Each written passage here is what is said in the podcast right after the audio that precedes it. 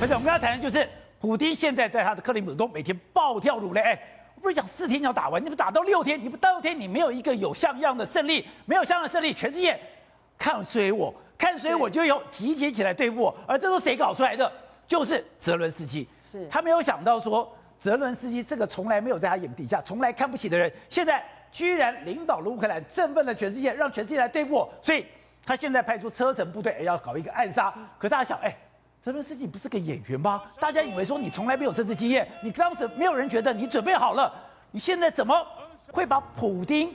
逼近了墙角嘞！是这个演员出身的泽伦斯基，竟然把普丁变成小丑，在全世界人的眼前出糗哦！而且你知道，现在所有的欧洲媒体、美国媒体都用非常高的评价来评论呃泽伦斯基，认为说他根本就是新时代的一个政治的偶像哦，一个政治的明星。怎么说呢？像是以《大西洋》杂志，我们知道这个《大西洋》杂志在美国是非常久的时间哦，他直接说，How Zelensky gave the world a Jewish hero，直接。就是说他是犹太裔的一个啊英雄，而且是演员出身的泽伦斯基，竟然会变成崛起中的一个政治明星。而且我觉得我看了所有的报道里面，我最惊讶的是，本来演员出身是别人嘲笑他的话题，本来是他的短板，可是没有想到演员这件事情，还有他的制作团队，现在变成他的强项。现在你看到，哎。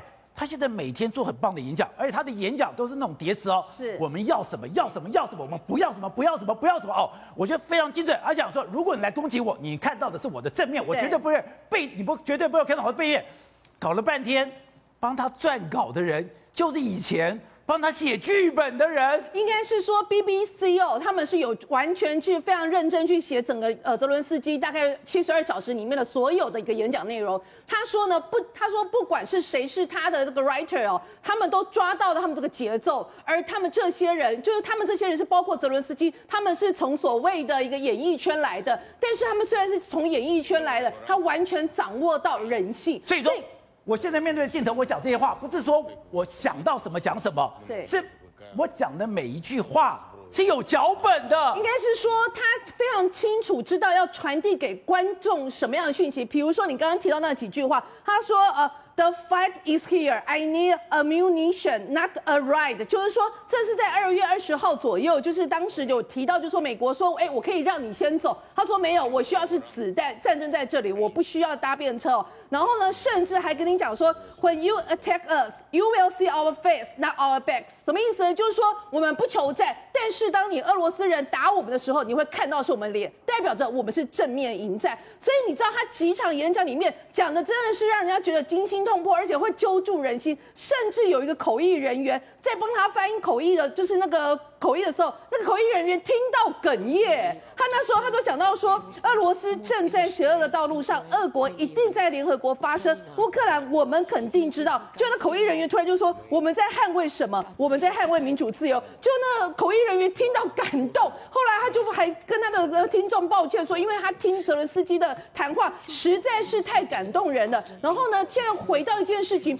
大家本来会认为就是说啊，他可能是个演员出身啊，然后给侯瑞很很会很会秀。但是我跟你说，你现在看到这个画面是当时他们在演讲的，他们在竞选的时候，他跟之前的那个竞争对手的一个画面。就是这一次也拿着 AK 四七，对，站在街头那个巧克力大王。我跟你讲，你要看他整个其实非常精彩啊，因为那个就是那个硬汉哦，就是他的竞争对手，直接跟他说：“你曾经在有一次演讲里面讲说你会跟普丁大帝跪下来，你真的是很丢脸，你真的是侮辱乌克兰人。”结果呢，他接招，他马上说。对，没有错。我曾经说过，我说，呃，如果普丁在我前面，我会跟他说，我准备好下跪。他旁边那个人听到很想揍他，你知道吗？说你这个公傻。就他讲说，但是你们误解了我的意思。我的意思是在战争准备之前，我会下跪，我会跪在每一个在战争当中失去他儿子的母亲面前，我会跪在在战争当中失去他父亲的每一个小孩面前，我会跪在战争当中失去他每个丈夫的女人面前，而且我邀请你跟我一起下跪。所以那个那个竞争对手赶快转过去对着国旗跪，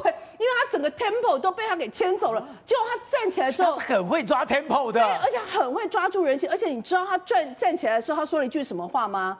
他说：“你看做一个 human being 没有那么难吧？意思就是说，你们不要高高在上，好像你是个领导人，你要与你的人民同感同身受。如果我不是当总统，我是做个人。对，所以你就知道说他生的那个演讲真的是非常厉害。当时你如果就完整看那个片段，你会发现，本来一开始说，对，我承认我有跟普丁，我我说过这句话。旁边那个竞争对手一副很想要揍他，觉得你又侮辱我们，就没想到他把整个场合转变成是这样的一个情况的时候，他的竞争的这个同袍里面大家都笑了开来，所以他只能跟着跪，跟着跪，所以你就知道他真的真的非常有那个领导，就很会去讲演讲，很有那种那个领导的的魅力。另外一个部分是你知道吗？很多的情况之下，他好像有一点，就是说。有点虚实难辨。举例来讲，像蛇岛，我们都知道说蛇岛之前不是被传出说有十二、十三个人就是殉殉难吗？对。然后那时候他们殉难之前还流出一个声音档，就是说什么 “Go F yourself”，就是骂那个俄罗斯人嘛。结果现在突然昨天 CNN 的的那个那个直播里面说，哎。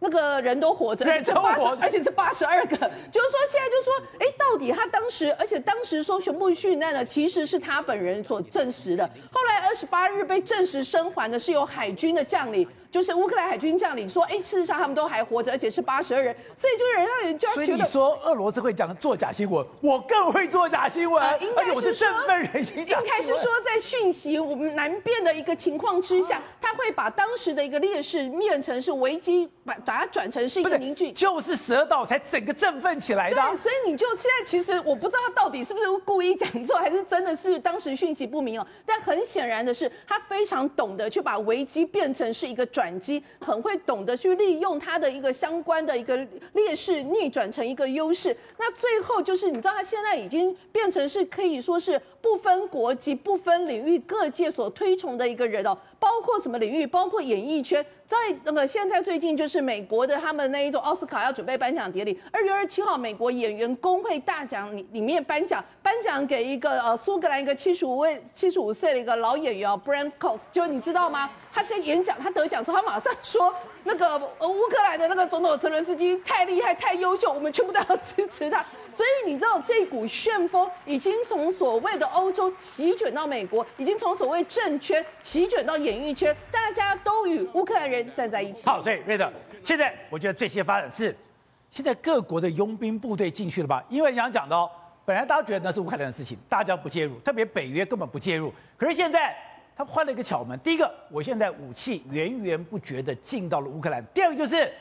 我欣然会有佣兵部队，有人讲那佣兵部队根本是假的，根本就是让英国、美国的军人脱下军服转身进去。那因为乌克兰它有一个法律啊，它一个法律授权，就是外国人呢如果自愿加入这个啊乌克兰的志愿军的话呢，那么乌克兰那么可以接受他们直接加入乌克兰的军队，并且让他们参战，发给武器。所以任何一个外国人他加入乌克兰的这个志愿军是合法的嘛？那问题就在这个地方。那么当这个法律呢，那么公布了以后，在最近这几天呐、丹麦的这个总理呢开了第一枪，丹麦宣布所有丹麦的公民欢迎加入乌克兰。丹麦对，用个人的名义，因为你用个人的名义不是我丹麦的军人啊，所以呢就不就没有违背说啊丹麦派兵这个加直接参加这个所谓的俄乌大战嘛。然后拉脱维亚呢也宣布，他说我看不出。有任何一个拉脱维亚的这个等于说法律呢，禁止这样做，所以已经有两个国家这样做，直接过去了。那中国的报道呢，一向不能相信，为什么呢？中国已经率先呢帮全世界那个宣布说有十一个国家已经进去了，你知道吗？前几天就宣布有十一个国家已经进去了啊，所以呢到底怎么样我们不知道了，因为中国是哪里得到的情报我不晓得。不过目前为止至少丹麦跟拉脱维亚已经宣布进去了嘛。那英国的外相虽然也这样说，被英国的这个议员啊这个钉啊，意思就是说英国的法律规定，那么还在跟英国成平和平时。状态之下的国家，你不能拍进去就对了。对。不过，我想这个是这个等于说，呃，国家整个大势所趋啊。所以呢，进去的这个志愿军呢会越来越多。但事实上，这些如果是老百姓的话，我跟你讲坦白了，对整个战局，你认为有左右整个战局的能力吗？没有吧。我个人不太相信。如果只靠乌克兰的政府军跟乌克兰这些老百姓拿起，你要基辅不是呃在前几天呃发给了两万多把的这个步枪吗？对，大家都当过兵了，别骗了。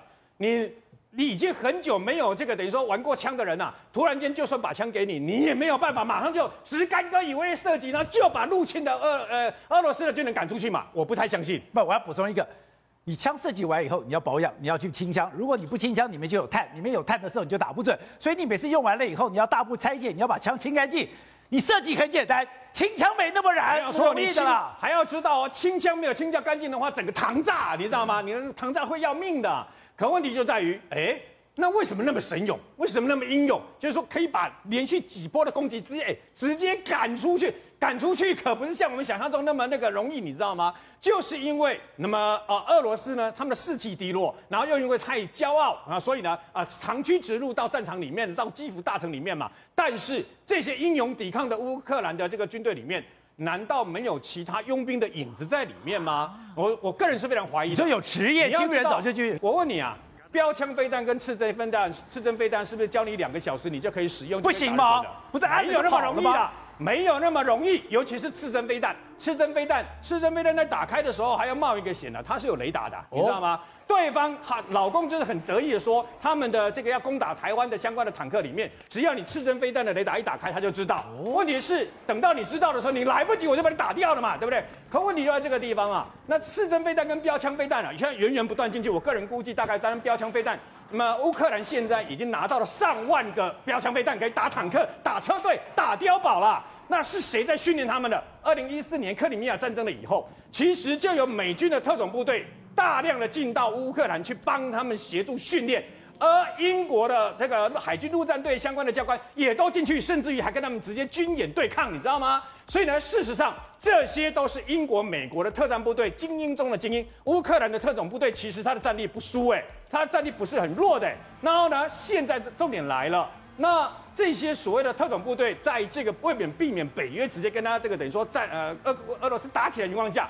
他当然不会直接穿着军服跟你打，对不对？我问你嘛，在第一时间之内，当时二零一四年，那么呃，俄罗斯攻打进去克里米亚半岛拿下来，不是攻打进去顿内茨克吗？跟卢甘斯克吗？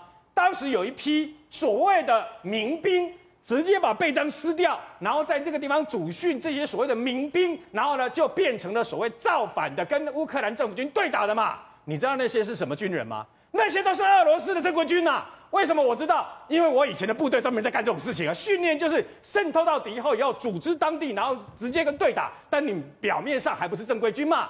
那难道没有英国、美国这些相关的国家的部队在那边吗？所以你就知道，事实上，那么现在战争已经到了最危险也最关键的时刻了。好，那国民，昨天你有讲到标枪飞弹、刺针飞弹非常准、非常厉害。重点是他真的要训练吗？不是我拿了以后，射后不理，按了就可以跑吗？呃，我们要这样来看啊，其实我们昨天有讲过，这标呃次正飞弹哦，就是说呃它有两段式扳机啊，就是说你你在第一段扳机的时候，你不能扣太久，扣太久的话，其实你会烧到里面的电池跟马达，啊、就是说你稍微它要虽然有技巧的，它有技巧，它有呃我们叫观察手先。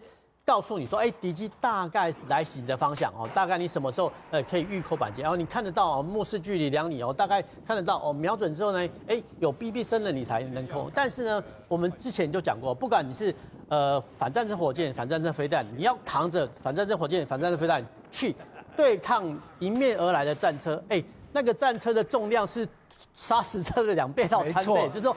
那么大的庞然钢铁巨兽，我们叫假设，比如说战象冲过来的时候，你不管是人民或士兵哦，你要去扛着这个反战争火箭啊，或者说我们常常说哦，我们要扛着我们的红准火箭弹拿去对付中国的战争，那个是需要勇气的，因为人在面对哈这种庞然大物的时候，哎，你会不会临阵退却呢？我在战车旁边，心跳会加速的。你会战争，第二个你会心里胆怯，然后第二个。你搞不好扣不下去，然后你就呆坐在那边哦，就是呆在那边，然后等着被。所以没那么简单，说我给你标枪飞弹、刺针飞弹，你会有，一定要有人训练教你。对，而且要训练，而且最好是实弹训练啊，因为训练弹的话，其实它有它的效果，呃，有它的效果有限。那最好呢是呃实弹射击，因为实弹射击，然后把一些报废的战车哦，真的拿去实弹射击哦，让这些士兵哦去体验说哦。原来呢，呃，击杀战车的过程是这样子。那当然了，其实我们昨天也讲过，其实不管是标枪飞弹或刺针飞弹，那旁边都还是有一个尾尾尾尾焰的危险区，大概在十公尺啊。因为标枪飞弹它的尾焰比较小，但是还是有它的危险性。所以是不管是在呃城市内使用，还是说开阔地使用，那其实不管是打哪一个战车的部位，我们昨天也讲过，标枪飞弹可以攻顶，它其实也可以呃正面的射击哈这个战车的侧面。那其实很多的时段呢，不见得哈都射手会隐藏在很好的，比如说草丛啦，或者说公司底下去发射，它可能必须在呃远点的状况下，稍微有躲避的时候，就直接面对去射击。那这个用反战车飞弹去射击战车，说真的，那一定要经过训练。如果说不经过训练的话，像哦，我说好像比如说乌克兰哈军呃政府哎发布说啊，人民啊要怎么投掷汽油弹？说真的，你投掷汽油弹，呃，万一这弄不是的话，其实会烧到烧到烧到自己啊。所以我觉得这个是不管是汽油弹或是民兵弹，那个是等而下之。那现在现阶段的战争哦，毕竟还是所谓的专业性的部队。那一旦哦，一旦呃专业部队说的被打垮或打怕，那民兵或是说人民投掷汽油弹，这个时候才能用得上用场。